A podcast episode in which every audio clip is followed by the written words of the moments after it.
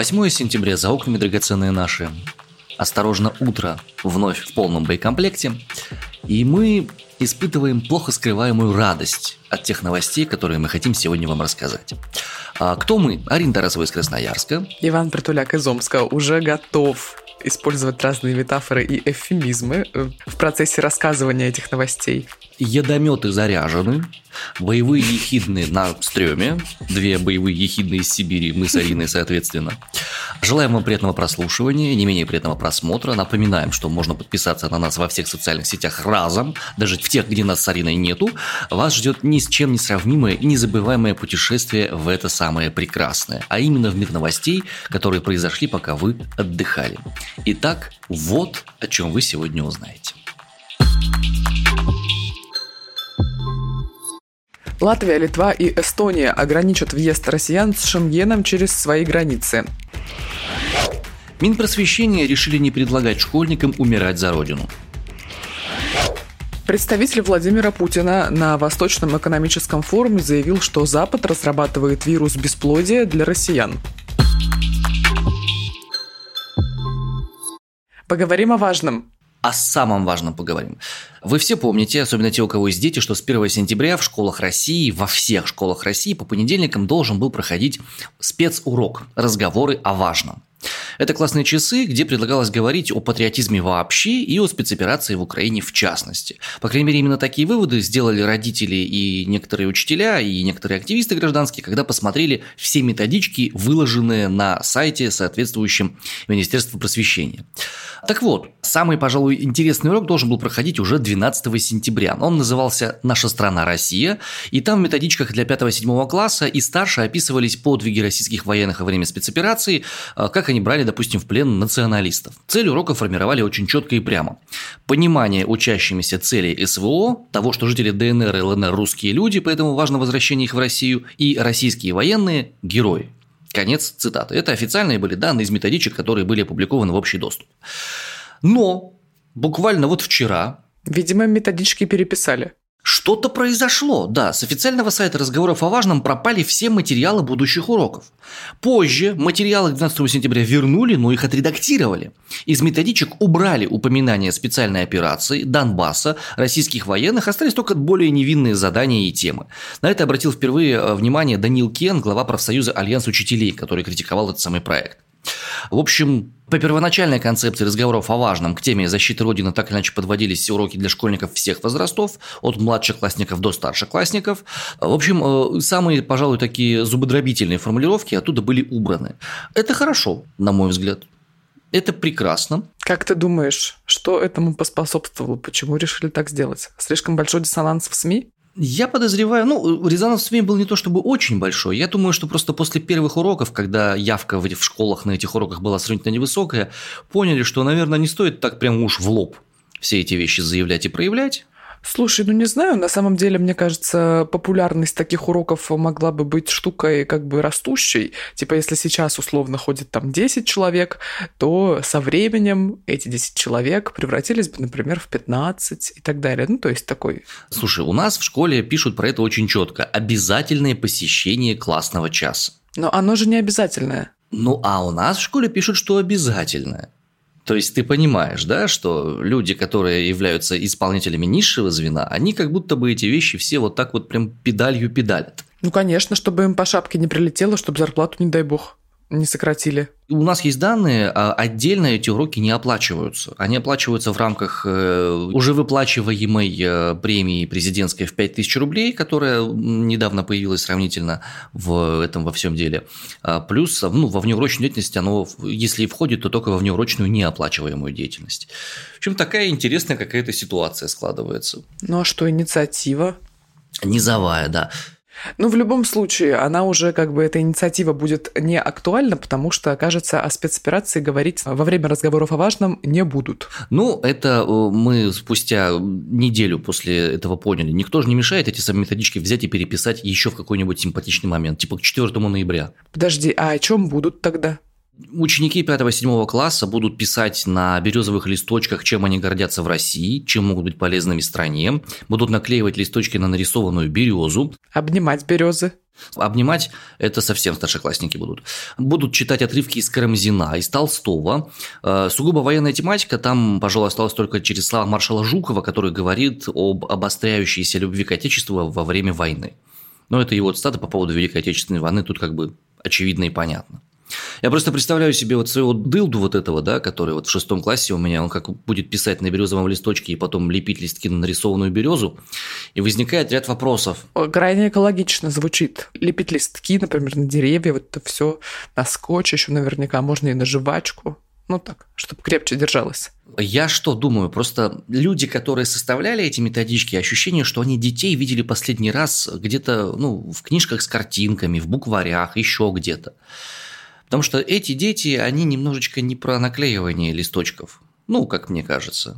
Им бы там в ТикТоке посидеть. В ТикТоке проклятом посидеть вот это вот во всем. Как бы то ни было, то, что подобного рода изменения произошли, на мой взгляд, это хороший знак. Это означает, что есть какая-то информация, которая заставила людей из Минпросвещения сделать подобного рода действия. Пусть мы не знаем ее полностью, но есть ощущение, что как будто бы идея просвещения детей по политическим параметрам не находит массовой поддержки среди родителей этих самых детей. Поговорим о странах Балтии. Латвия, Литва и Эстония ограничат въезд россиян с Шенгеном через свои границы. Об этом в ближайшие несколько дней должны сообщить представители латвийского МИДа официально. Исключение сделают для водителей фур, дипломатов и россиян, въезжающих по семейным и гуманитарным причинам. Вот даже с Шенгеном, который э, с 12 сентября будет получить не так-то просто, а вернее чуть сложнее, чем это было раньше, въехать через Латвию, Литву и Эстонию не получится. Что ты думаешь об этом? Да грустно это все. Грустно, печально, подобного рода изоляция, она ведет лишь к усилению э, напряжения внутри, отсутствие обмена информацией между живыми людьми, представляющими разные идеологические позиции, приводит к замыканию в своем информационном пузыре, что приводит к радикализации мнений. Это, ну, это нехорошо, это не закончится хорошим ни для жителей Прибалтики, ни для жителей России. И самое страшное – это те люди, которые вынуждены быть разорванными между этими двумя странами. Потому что у кого-то, может быть, где-то дети учатся, у кого-то родители где-то живут, у кого-то репатриация не допроизошла еще до конца. Вот, и это, конечно, ужасно. Ну вот по семейным причинам как раз-таки эти страны пускать будут. Что касается других государств, например, МИД Финляндии заявили, что не будут ограничивать въезд российским туристам до соответствующего решения Еврокомиссии. А вот что решил по смежной теме Ростуризм. Там предлагают, пока что просто предлагают, ввести электронную визу для жителей 52 стран, включая европейские. Глава ведомства э, непосредственно Ростуризма Зарина Дагузова говорит, «Я буду предлагать Сергею Лаврову запустить электронную визу для всего перечня стран, который изначально планировался». Конец цитаты. Ну, собственно, речь идет о вот этих пока что непонятно каких 52 странах, в составе которых и европейские. Э, Дагузова также уточнила, что встречу с Лавровым она намерена провести уже на следующей неделе, и на ней обсудят, собственно, вопрос электронных виз. Ой, ну что, давай к любимой нашей теме про детей. Снова про детей. Ну что ж. Дамы и господа, в Госдуму внесли законопроект о запрете пропаганды child-free среди детей. То есть, по мнению людей, которые в Госдуме сидят, есть какие-то злобные child-фришники, которые ходят к нашим детям и говорят им «Не заводи детей, не заводи, не размножайся». Курултай Башкортостана и депутаты Госдумы Эльвира Айткулова и Римма Утяшева, что характерно обе из Башкирии, обе из Единой России, внесли соответствующий законопроект. По мнению авторов инициативы, идея Child Free идет в разрез с традиционными семейными ценностями и госполитикой России, а также формирует деструктивное поведение и приводит к депопуляции. Они предлагают внести соответствующие поправки в статью 5 ФЗ о защите детей от информации, причиняющей вред их здоровью и развитию. И в пояснительной записке говорится о том, что следует отнести эту информацию к запрещенной для распространения среди детей. Потому что это вот э, основу деструктивного социального поведения оно, знаете ли, формирует. К депопуляции э, зафиксируем эту мысль, приводит именно мнение и жизненная позиция людей не заводить детей. По мнению вышеупомянутых представительниц власти. А вот что о ситуации с рождаемостью говорит независимый демограф Алексей Ракша. Пишет он об этом в своем телеграм-канале «Демография от Ракши». Два с половиной года назад наши власти придумали такую штуку. Теперь за первого ребенка родители получают чуть больше полумиллиона рублей материнского капитала. За второго чуть больше 600 тысяч рублей, то есть немногим больше, чем за первого. Поэтому рождаемость вторых детей упала, потянув за собой в целом всю рождаемость. Потому что люди рожают первого ребенка, получают за него чуть больше полумиллиона рублей, и как бы как будто стимула рожать второго нет. Ну, вернее, он есть у некоторых людей, но не очень высокий. Вспомним зафиксированный тезис, что представительницы власти считают, что рождаемость все-таки зависит от того, что какие-то злые люди, которые не хотят рожать детей, ходят и всем об этом рассказывают. Ходят среди детей и об этом им рассказывают. В первую очередь. Ну, я так полагаю, что обратная сторона медали заключается в том, что они будут ходить среди детей и говорить им «рожайте», Размножайтесь. Размножайтесь. Это будет следующая тема разговоров о важном. Категорически не приемлю, чтобы какие-то э, политические педофилы ходили и предлагали маленьким девочкам и мальчикам размножаться. Это прям неправильно. Подожди, Ваня, еще информация про э, материнский капитал. Значит, штука-то вот в чем. Если э, люди родили первого ребенка ну вот, значит, за последние два с половиной года они получают вот те самые там чуть больше 500 тысяч рублей. Если первый ребенок у пары родился после 1 января 2020 года, то они получают вот эти чуть больше полумиллиона рублей, а за второго 150 тысяч. То есть это реально так? Второй 150? Все, сократили за второго стоимость? Да, если первый ребенок у вас родился после 1 января 2020 года. А если первый ребенок родился до 1 января 2020 года, тогда за второго тебе дадут вот 600 э, с лишним тысяч рублей. Ну, то есть в пандемийные дела вот это вот все как будто бы оно не очень сильно хорошо идет, да? Ну, я не знаю, какая логика, потому что за третьего ребенка материнский капитал выплачивается только на погашение ипотеки. 450 тысяч рублей. В общем, дело именно в этом, господа. Не в том, что экономическая система страны не приспособлена, не в том, что у нас есть какие-то сложности с предсказыванием будущего, не в том, что сборы ребенка в школу одного стоят несусветных денег, не в том, что нет нормального детского медицинского здравоохранения. Вовсе не в этом. Это все child-free виноваты. Нет, ну, это вещь абсолютно дискриминационная и вызывает субъективно у меня глубокое отвращение. Я думаю, что про это стоит сказать. Я вообще не понимаю, почему, а, значит, представители власти Российской Федерации думают, ну, вернее, они как бы живут с таким убеждением, что нужно регулировать мысли в головах россиян, типа как-то регулировать их позицию, может быть, где-то ее фиксить, да, с какой-то стороны, потому что она не отвечает каким-то требованиям, возможно, национальные идеи России и так далее. Но это, ну, у меня лично в голове это не укладывается, как это все работает. Это означает просто, что они не очень верят в то, что население способно самостоятельно думать и принимать какие-то самостоятельные, внятные, взвешенные решения. Получается, и детей наших не считают за детей, и родители этих детей не считают способными заниматься нормальным воспитанием. Раз приходится на законодательном уровне вводить соответствующие запреты на э, child-free. Ну, пока что только предлагают такой запрет. Да, да, да, уточним. Пока только предлагают. Но учитывая общие тренды, я подозреваю, что не так много времени пройдет до тех пор, пока и эта штука пролезет. Вообще вопрос бесплодия крайне э, волнует в целом верхушку нашей власти, потому что представитель Владимира Путина, вот буквально вчера на Дальнем Востоке, я напомню, там идет Восточный экономический форум, а он там заявил, что Запад разрабатывает вирус бесплодия для россиян. Класс. По паспорту будет биться? Подожди, сейчас расскажу. Э, мы должны познакомиться с этим человеком. Его зовут э, Григорий Куранов. И он э, вот что сказал. Часть зарубежных ученых, англосаксы, посчитали, что для того, чтобы жить нормально, спокойно, на Земле должно быть не более миллиарда людей. Тот самый золотой миллиард. Но золотой миллиард – это не вот, золотая молодежь, все 100, э, в смысле все 100 процентов. Нет. Из этого золотого миллиарда примерно 200 миллионов – это обеспеченные, богатые, хорошие, 800 миллионов – это обслуга. То есть вот на Земле должно остаться миллиард, да? а на Земле 8 миллиардов у меня коллеги считают, что будет какая-то эпидемия бесплодия. То есть придумают что-то, искусственный какой-нибудь вирус, э, который будет вызывать бесплодие. Вообще эмоций много по поводу этого высказывания. Во-первых, буквально в первые секунды вы услышали упоминание неких англосаксов. Началось. Началось. Слышишь англосаксы, уже чувствуешь, что, ну, походу, сейчас будет какая-то нетленочка.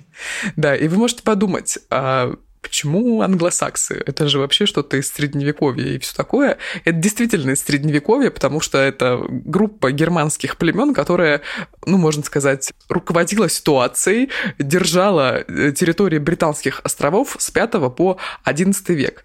Но термин англосаксы широко используют российские политики. Например, в мае э, Песков заявил, что англосаксонские СМИ лидируют в рейтинге стран, ведущих информационные войны.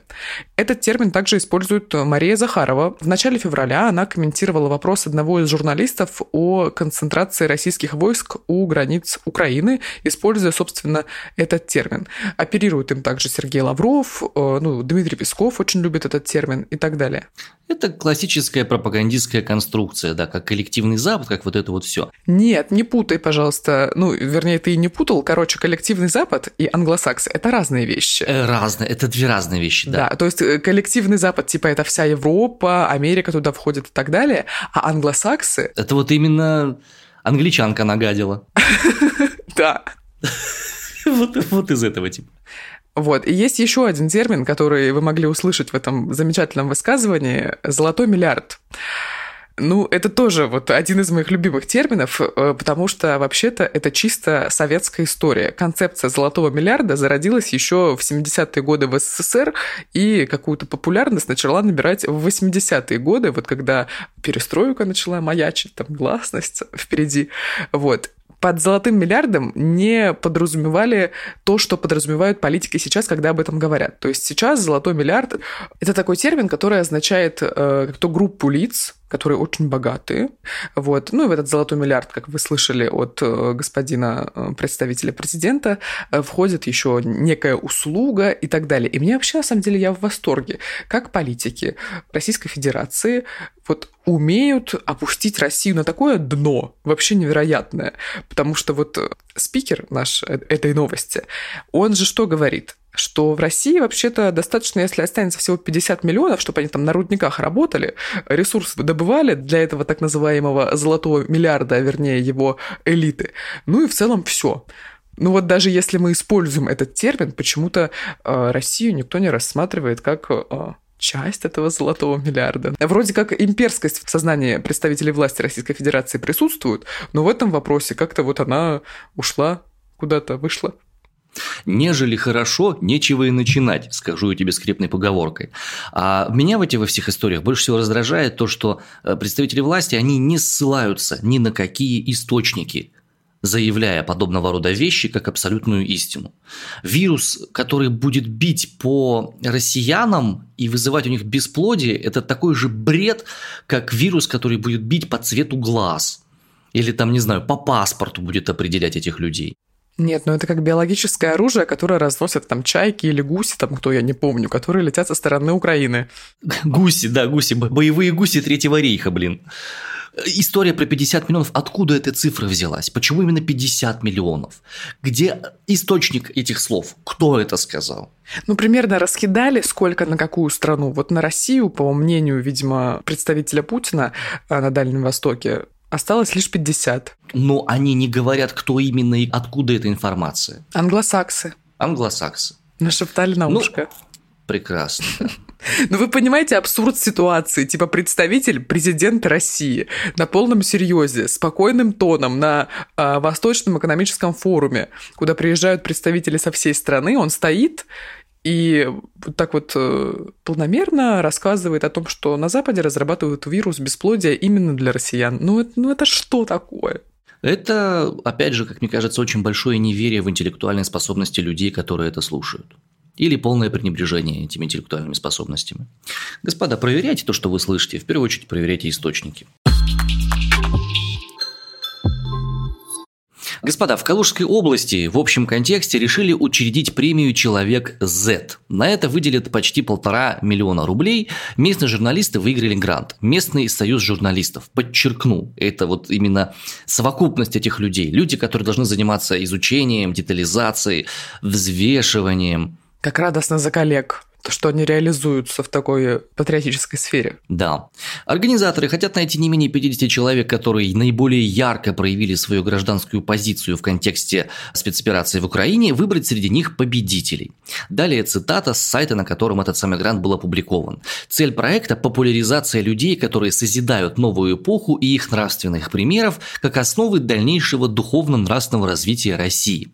Для долговременного социального эффекта необходимо сформировать региональный, а позже национальный пантеон новых героев нашего времени. Это все я еще цитирую. Наиболее нуждаются в этом социальные группы пользователи соцсетей в возрастной категории от 12 до 50 лет. Это активное население в продуктивном возрасте, которое на сегодняшний момент дезориентировано потоком западной массовой культуры и пропаганды и испытывает психологическую травму социальной ломки периода перестройки и развала страны в 90-е годы 20 века. Слушай, целевая аудитория от 12 до 50 – это как э, Это очень забавно. И тут опять абсолютное неверие в интеллектуальные способности людей, которые живут в этой отдельно взятой за вымя стране. Опять а, дезориентированы, не понимают, что происходит, не знают, куда деваться. Слушай, в таком варианте просто образ человека Российской Федерации – это какое-то не понимающее ничего существо, которому необходимо объяснять. С такими, знаешь, глазами по 5 рублей, типа «А что происходит?» Да-да-да, всему удивляющиеся, да. То есть, судя по этим инициативам, ему нужно этому человеку объяснять, что child-free – это плохо.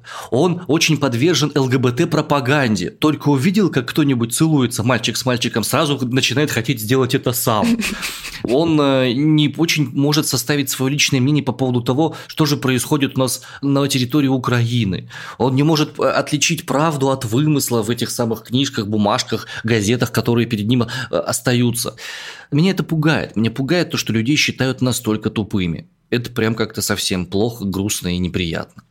Ну, опять же, в отношении ребят, которые организовали вот эту вот вещь, э, они будут публиковать всякие медиаматериалы, всякое разное такое пропагандистского характера. Э, это будет такая большая рекламная кампания тех людей, которые поддерживают происходящую историю в Украине. Насколько это имеет отношение к выполнению журналистского долга, к кодексу журналистской этики, не имеет. Это был подкаст «Осторожно, утро». Очень много новостей про нашу великую державу сегодня вы услышали. Надеюсь, уже составили какое-то свое мнение о том, э, что мы сегодня с Иваном вам рассказали. Каждое утро в этом подкасте мы обсуждаем новости, которые случились вот совсем-совсем недавно, накануне вечером или ночью.